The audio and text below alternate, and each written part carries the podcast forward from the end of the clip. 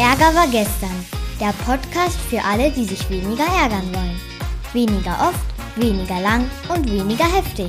Von Philipp Karch. Das ist übrigens mein Papa. Los geht's!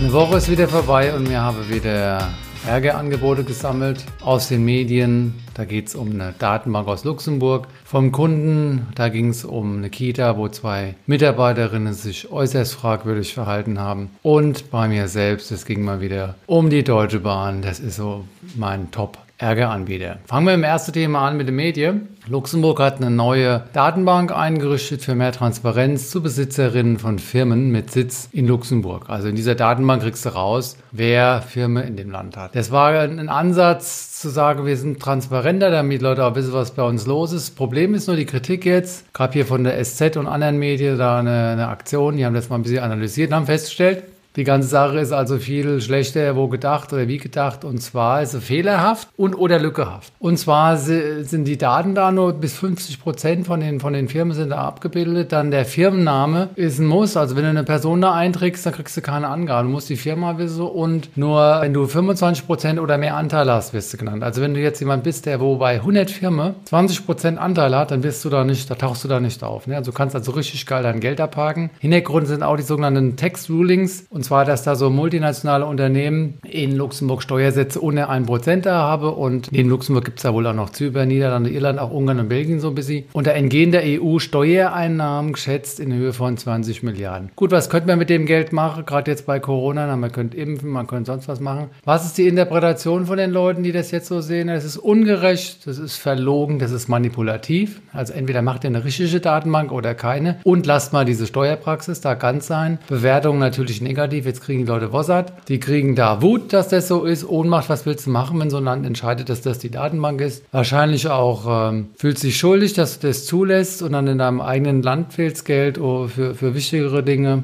Du hast Angst, dass das so weitergeht und natürlich traurig, dass das in der Welt so ist. Also wir haben unser Wossert wieder und dann letztlich äh, Reaktion. Ja, was kannst du jetzt machen? Du kannst sagen, es ist dir scheißegal. Du kannst anfangen zu lästern, dann geht es dir ein bisschen besser, aber du änderst ja nichts. Dann kannst auch Social Media machen, irgendwie so Luxemburg-Bashing. Ob das was bringt, man weiß es nicht. Ne? Also haben hier das Biber-Modell wieder gemacht, die Beobachtung, die Interpretation, die Bewertung, die Emotion und die Reaktion. Was kann man da jetzt machen? Ne? Wenn man das so mitkriegt, so als Bürger von der EU, kannst du erstmal die Klappe halten und atmen. Ganz tief einatmen, ganz tief ausatmen, dann geht es dir ein bisschen besser. Das ist das D aus dem Anti-Ärger-Modell, deeskalieren. Zweiter Schritt ist analysieren, was ist hier los, welche Konfliktursache. Ne? Das ist erstmal ein Zielkonflikt, weil die Leute wollen eine funktionierende Datenbank haben. Nicht, nicht so eine, eine scheinhafte oder so eine Alibi, sondern richtig, also das Ziel ist nicht erfüllt. Dann könnte man auch das als Methodenkonflikt ansehen und zwar andere Funktionen können da drin stecken, aber das ist eher auch so wie Zielkonflikt. Dann ganz wichtig wieder Bedürfniskonflikt und zwar Transparenz. Das Ding ist nicht Transparenz, das ist das Gegenteil von Transparenz. Transparenz, dann das ist nicht effektiv und effizient und Gerechtigkeit. Das ist überhaupt nicht gerecht, was hier läuft, denken die Leute, weil erstens die Steuerpraxis und zweitens dann noch so eine, so eine Datenbank hinterher. Das ist also eine doppelte Ungerechtigkeit und vielleicht auch ein Haltungskonflikt, nämlich Augenhöhe. Hier Luxemburg, was soll denn das hier? Also begegnet ihr uns hier auf Augenhöhe oder macht ihr euer eigenes Spielchen? Ne? So, so könnte man da denken. Beim Minimieren, ich will mal eins rausgreifen, zwar die Zirkularität, das ist die siebte von den neuen Ärgerminimierungsstrategien aus dem Anti-Ärger-Modell und zwar, was ist mein Anteil? Mein meinen Anteil als EU oder Öffentlichkeit habe ich vorher hier nichts gemacht und habe ich es nicht wirksam gemacht. Die smarten Zielkriterien, spezifisch, messbar, attraktiv, realistisch terminiert, hätte man vorher den Luxemburgern auf die Finger geguckt und mit denen gemeinsam smarte Zielkriterien formuliert, vorher und wirksam sind von öffentlich, dann hätten die gar nicht mit so einer Datenbank um die Ecke kommen können. Man hätte vorher das ausschließen können, indem er gesagt hätte, so, aber bitte nicht, das wäre das Stichwort Einmann Vorwegnahme. Gut, hat man versäumt und jetzt kann man sich über über das eigene Versäumnis auch ein bisschen ärgern und dann geht der Ärger über die zurück und man hat was gelernt, denn beim nächsten Mal achte ich darauf, dass ich rechtzeitig, wirksam Erfolgsfaktoren gemeinsam mit dem anderen festlege. Gut, jetzt kann man auch kaum mehr was machen, ne? also kannst du jetzt über GFK deine Gefühle babbeln oder so, ne? schlagfertig kontern, ich weiß nicht. Ne? Und letztlich bleibt hier eigentlich nichts übrig, als es erstmal so auszuhalten und natürlich weiter darauf hinzuwirken, dass diese Datenbank im Sinne des Erfinders ähm, die äh, entsprechende Transparenz auch bietet. Ich komme zum zweiten Bereich, das ist im Kundenbereich, eine Kita, da waren zwei MitarbeiterInnen beschäftigt und da gab es folgenden Vorfall. Kinder sollten die Hände waschen vom Mittagessen und dann haben die das aber nicht gemacht und zwar mehrfach. Und die haben das halt immer wieder da halt aufgerufen, macht das, macht das, haben sie nicht gemacht. Dann gab es eine Strafe und das Thema heißt Augenessen. Augenessen heißt, du bist auf die Bank gesetzt und musst gucken, wie die anderen essen. Also, äh, also ich, ich sage jetzt mal ganz ohne Kommentar erstmal so, okay. Danach Mittagspause ne, Schlafzwang, also musst jetzt äh, schlafen. Ob das jetzt einen Strafecharakter hat, weiß ich nicht. Also jedenfalls schlafen und ohne Trinken und ohne Toilette. Das heißt, die Kinder durften nichts trinken gehen in der Zeit und auch nicht auf die Toilette gehen. Also vorher nicht essen, dann nicht trinken und ob da ein Zusammenhang, wie gesagt, keine Ahnung. Dann gab es ein Feedback von Eltern, und zwar mehrere, also insgesamt 14 Eltern aus neun Familien, schriftliches Feedback. Das wurde also berichtet, was da vorgefallen ist. War also keine Einzelmeinung. Mitarbeiter haben die Vorwürfe angenommen, mit Protokoll auch, doch später widerrufen. Die Kita hat eine verhaltensbedingte Kündigung ausgesprochen, ja, weil hier gibt es keine Reflexion, keine Bereitschaft. Jetzt haben sie sich vor Gericht getroffen, weil die sich wieder einklagen wollten. Also ich glaube nicht, dass sie da länger arbeiten wollen, aber jetzt war das Urteil, vier Gehälter nochmal extra zahlen und ein gutes Arbeitszeugnis, also ohne Lügen, aber immerhin gut. Ne? Und jetzt, die wissen gar nicht, was sie reinschreiben sollen, weil so viel war da gar nicht gut, aber gut. Und wie hat der Richter hier gehandelt? Und zwar hat er gesagt, eine Abmahnung wäre besser gewesen oder angemessener gewesen wie eine fristgerechte Kündigung. Zweite ist, es gab keine Dokumentation, aus der die Leute hätten wissen können, was sie tun dürfen oder nicht. Also der Richter hat allen Ernstes äh, verlangt, hat quasi gesagt, äh, im Zweifel für den Angeklagten, beziehungsweise nee, also äh, Unwissenheit schützt, schützt vor Strafe, wie heißt das? Also ich bin ja jetzt, also mein Gott. Jedenfalls war seine Haltung, sie sind nicht ausreichend belehrt worden, die können die No-Gos gar nicht wissen. Drittens, wer ist jetzt hier in der Beweislast? Sind das die Mitarbeiterinnen, die beweisen müssen, dass es nicht waren? Reicht jetzt, wenn das von den Eltern was kommt? Also wirklich sehr, sehr schwierig. Das war die Beobachtung erstmal so. Ihr merkt, wie schwer das mir gefallen hat, da nicht zu bewerten. Interpretation ja stramm, stramm stehen, wie ein Soldat sich verhalten. Äh, gut, dann auch so Interpretation, das sind verlogene Mitarbeiter oder eine Interpretation wäre auch, das wäre ein ungerechter Richter. Das wird alles negativ bewertet. Ja, und dann kriege ich Wosat an der Stelle wieder als Kita-Leitung. Wut, dass das passieren kann. Ohnmacht, was soll ich noch tun? Schuld Schuld gegenüber den Kindern, den Eltern, dass ich mich nicht rechtzeitig früher eingesetzt habe, also nicht konnte. Angst, dass sich sowas wiederholt und traurig, dass mir das überhaupt passiert. Und ich habe ja eigentlich zwei Ärgerfälle. Einmal eben die Mitarbeiterin, die Ex-Mitarbeiterin und dann hier, wo der Richter hier so auftritt. Also auch hier wieder, Mama, was können wir machen? Damals, ne, unser, unser Anti-Ärger-Modell, Klappe halten und atmen, erstmal deeskalieren. Dann gucke ich mir an, was sind das hier für eine, äh, Konfliktursachen. Zielkonflikt, die sollen das Verhalten einfach lassen. Die sollen also nicht so die Kinder erziehen. Dann sollen sie die Kündigung akzeptieren und der Richter soll die Kündigung zulassen. Das wären jetzt so meine Ziele gewesen, die sind nicht erfüllt, also habe ich einen Zielkonflikt mit denen. Bereich der Methoden, ne, also irgendwelche Regeln, Hygiene anders vermitteln. Also nicht so mit Augen essen, sondern empathischer, nachdrücklicher, direktiver. Dann haben wir drei Bedürfniskonflikte. Einmal die Gerechtigkeit, also der, die Mitarbeiterin hat sich hier schuldig gemacht, will jetzt aber einen Vorteil, also kriegt jetzt noch vier Gehälter und ein gutes Zeugnis. Wofür? Das ist nicht ausgewogen, es ist ungerecht, meine Konfliktursache. Eins, Gerechtigkeit. Dann Verantwortung. Ne, der Richter sollte abwägen und ein gerechteres Urteil fällen. Also er kommt seiner Verantwortung nicht gerecht, sondern er wird als parteiisch wahrgenommen. Und die Bedürfniskonflikte auf Seiten der Kinder, die sollen sich äh, friedlich da fühlen können oder in Freiheit und in Sicherheit. Das ist alles nicht erfüllt. Bedürfnisebene 4, ne, Selbst, das Selbstbezogene, die Wahrnehmung als kümmernde Kita. Jetzt komme ich ja äh, in der Öffentlichkeit so wahr, als hätte ich das alles zugelassen. Das könnten alles Konfliktursachen sein, die sich hier mir auftun. Ich komme zum Minimieren aus dem Modell einer SEK. Wann habe ich schon mal so gehandelt wie die Mitarbeiterin? Ich dem, nehme mal an nicht. Also die Frage würde ich mir schon stellen, dieses Spiegeln. Wann habe ich schon mal wie ein Richter mich hinter irgendwas versteckt, ohne wirklich hinzugucken, ohne Zeugen zu laden? Vielleicht ist da ja auch was dran. Oder was erlaubt der Mitarbeiter? Also ich meine, das ist ja dieser Hotel frei, sich so um sich zu kümmern. Und was erlaubt sich da der Richter? Auch versteckt sich hinter irgendwelchen Paragraphen und sagt, da war keine Dokumentation da, statt wirklich das Einzelschicksal sich anzugucken. Wie kann der Richter sich so so entziehen. Ja? Das, ist, das kann der, ich kann das einfach gar nicht. Ne? Dann das Thema Reframing. Was ist für uns dabei, um zu lernen? Ja, wir haben tatsächlich diese Dokumentation vielleicht so nicht gehabt. Und jetzt sind wir angreifbar deswegen. Deswegen, wir werden jetzt diese scheiß Dokumentation machen, obwohl die ganze Welt weiß, was eine Erzieherin zu tun hat und was nicht. Also in diesem Bereich, ne, dass wir, dass wir Augen essen, das ist, was ist denn das für ein, das ist ja schon fast Sadismus. Ne? Also dann machen wir halt die scheiß Dokumentation. Im Bewerbungsgespräch, wenn wir das aussprechen, wir werden es schriftlich, auf die Webseite kommt das drauf. Auf der Webseite wird jetzt stehen, bei uns gibt es kein Augenessen, bei uns gibt es kein Reframing heißt, was lerne ich hier, so scheiße wie es ist. Ich lerne, dass ich mich besser wappnen muss, damit niemand nachher später so scheiß Argumente mir gegenüberbringen kann. Ne? Also gegenüber der Öffentlichkeit, gegenüber den künftigen Angestellten, gegenüber den Richtern und Richterinnen. Wir werden das alles nachholen und dann ist Ruhe. Gut, Entwicklungsquadrat hatte ich schon gesagt, Mitarbeiter eine ganz große Selbstfürsorge, also sich sowas zu erlauben, dann zuzustimmen, dass man die Fehler gemacht hat. Also ich sage jetzt mal bewusst Fehler, weil das sind ja Sachen, wo man jetzt gerne so machen wird. Und dann die Meinung zu ändern. Möglicherweise hat der Anwalt die da noch ein bisschen aufgeheizt. Ne? Und dann einfach, also so eine Selbstfürsorge. Ne? In meinem Philipp Karch-Urteil gnadenlose Selbstfürsorge. Jemandem in die Augen zu gucken und die Lüge einfach auszuhalten. Also vorgestern habe ich noch zugestimmt und jetzt sage ich, nee, war es nicht. Das muss man mal schaffen. Und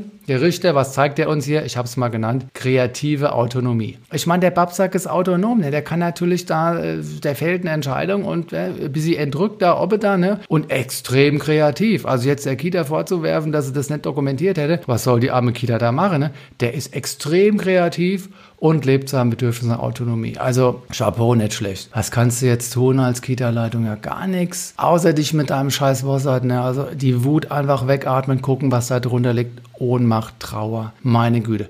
Also ich denke, man könnte so einen Podcast machen, wie wir jetzt hier gemacht haben. Man könnte Social Media nochmal was raushauen. Man könnte auf die Politik zugehen und sagen, Leute, ändert die Gesetze, dass es sowas nicht gibt. Zum Beispiel könnte man sagen, wir müssen darauf hinwirken, dass Augenessen gesetzlich verboten wird. Ja, und dann ist das in jeder Ausbildung drin. Da muss auch kein Richter nochmal diese Frage stellen, ob es da eine Dokumentation geben wird und so. Also es gibt tatsächlich was zu tun. Und wenn was zu tun gibt, dann leide ich nicht. Mein Mentor hat mal zu mir gesagt, Leiden ist Ersatz für Handeln.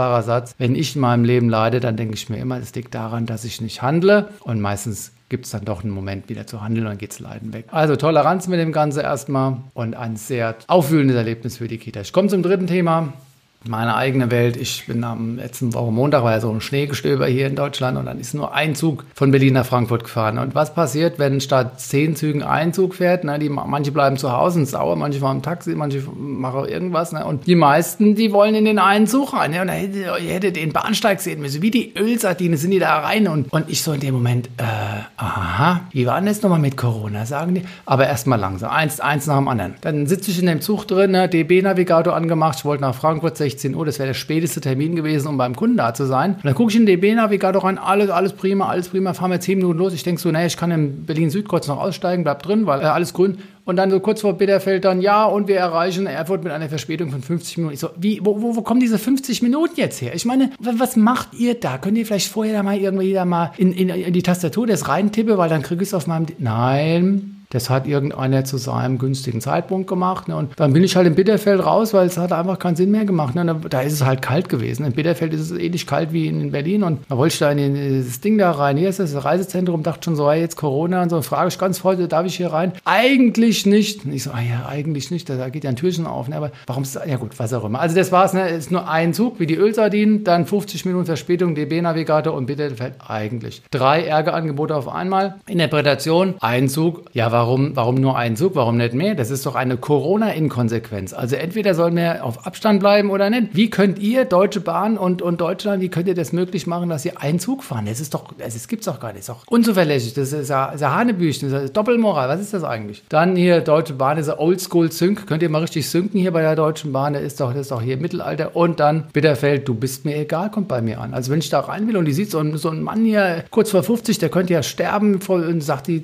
eigentlich, das hat mich ein bisschen aufgeregt. Alles drei fand ich nicht schön. Ich habe Wossert vom Feinsten bekommen, aber die Wut war eigentlich gar nicht da, ich habe wirklich, habe mich der Ohnmacht zugewendet und dann war so ein bisschen auch Schuld, als ich in den Zug reingehe. Meine Frau hatte ein bisschen mehr Angst vor Corona als ich und wenn die das wüsste, wie in was für einen Zug ich reingehe, ich habe Schuld gespürt. Auf der anderen Seite habe ich Schuld dem Kunden in Frankfurt gegenüber gespürt, wenn ich jetzt nur wegen eines etwas volleren Zuges, also ich, ich ein Schuld, Schuldmanagement, ne, entweder das oder das, die Schuld bleibt da. Angst und Trauer, dass es einfach so weitergeht. Was habe ich gemacht? Achselzucken, gefroren, ich habe geatmet und ich habe mich aufs Bettchen gefreut. Und die Aussicht aufs Bettchen hat mich so ein bisschen getragen. Gucken wir uns jetzt das mit dem Anti-Ärger-Modell nochmal kurz an. Also Klappe halten, atmen wie immer beim Deeskalieren. Dann analysieren. Gut, mein Zielkonflikt war, alle Züge auf dieser einen Linie. Wenn dieser einen Zug fahren kann, über Bitterfeld und Erfurt und so weiter, warum könnt ihr die anderen Züge nicht auch auf dieser Linie schicken? Warum könnt ihr die nicht langsamer fahren lassen, wenn, wenn mein Gott, dann äh, Zielkonflikt aktueller Sync, ne? also seid ihr mal ein bisschen moderner. Und Zielkonflikt 3, wenn die Frau zu mir gesagt hätte, na klar, komm rein. Ne? ja, ich rette dich, ich will nicht, dass du frierst. Bedürfniskonflikte, die ich hatte, ist Sicherheit. Ich will die Sicherheit haben, dass ich fahren kann, auch wenn ein bisschen Schnee darunter kommt. Und ich glaube schon, dass die Deutsche Bahn, wenn sie die Züge langsamer fahren lässt, okay, ich weiß, ich bin hier auch ein bisschen engstirnig, ein bisschen scheuklappig unterwegs, aber gut, das waren halt meine Konflikte. Verlässlichkeit, ich möchte mich auf die scheiß Deutsche Bahn Navigator App, will ich mich verlassen können. Ich will mich auf die Deutsche Bahn verlassen können. Also ich habe eine andere Vorstellung von Befahrbarkeit von Gleisen, aber da bin ich natürlich auch ein bisschen ein Laie. Gut, und dann hier Wahrnehmung und Wertschätzung da in der Dings, ich fühlte mich jetzt bedingt wahrgenommen. Also, wie kann ich äh, mich anders hier, wie kann ich meinen Ärger runter machen? Peter und Paul, ich habe hier äh, unterstellt, dass hier so eine Zugknappheit war, aber das wusste ich gar nicht. Ich habe nämlich dann in, in Bitterfeld erfahren, dass gar nicht genug Züge in Berlin waren. Die waren gar nicht hochgekommen. Das heißt, ich hatte plötzlich eine neue Information. Ich war, hatte zu früh interpretiert. Der Biber, der hilft mir ja, meine Interpretation immer wieder in Frage zu stellen. Und was ich falsch gemacht hatte, war, nur weil da ein Zug fährt, heißt es ja noch lange nicht, dass da noch mehrere Züge zur Verfügung stehen. Das wusste ich nicht. Ich hätte also fragen können. Dann positive Absicht, lieber ein paar halt nach Frankfurt schicken als gar keine. Das ist ja auch ein nachvollziehbar positive Absicht der Deutschen Bahn. Warum soll man alle hier in Berlin lassen, wenn ein paar fahren können? Das ist doch lobenswert. Und Entwicklungsquadrat, ich meine, der Typ, der das Bahnnavigator ab da eingeschlafen, der hat vielleicht ausgeschlafen, der hat vielleicht noch einen Joghurt gegessen. Ah, das ist doch sein gutes Recht, dass ich mich so ausruhe. Das habe ich auch schon mal gemacht. Damit kommen wir zum Ende. Wir haben uns drei Themen angeguckt. Das erste war äh, Luxemburg, die Tabelle, wo sie da so ein bisschen rumgemauschelt haben, so tun als ob.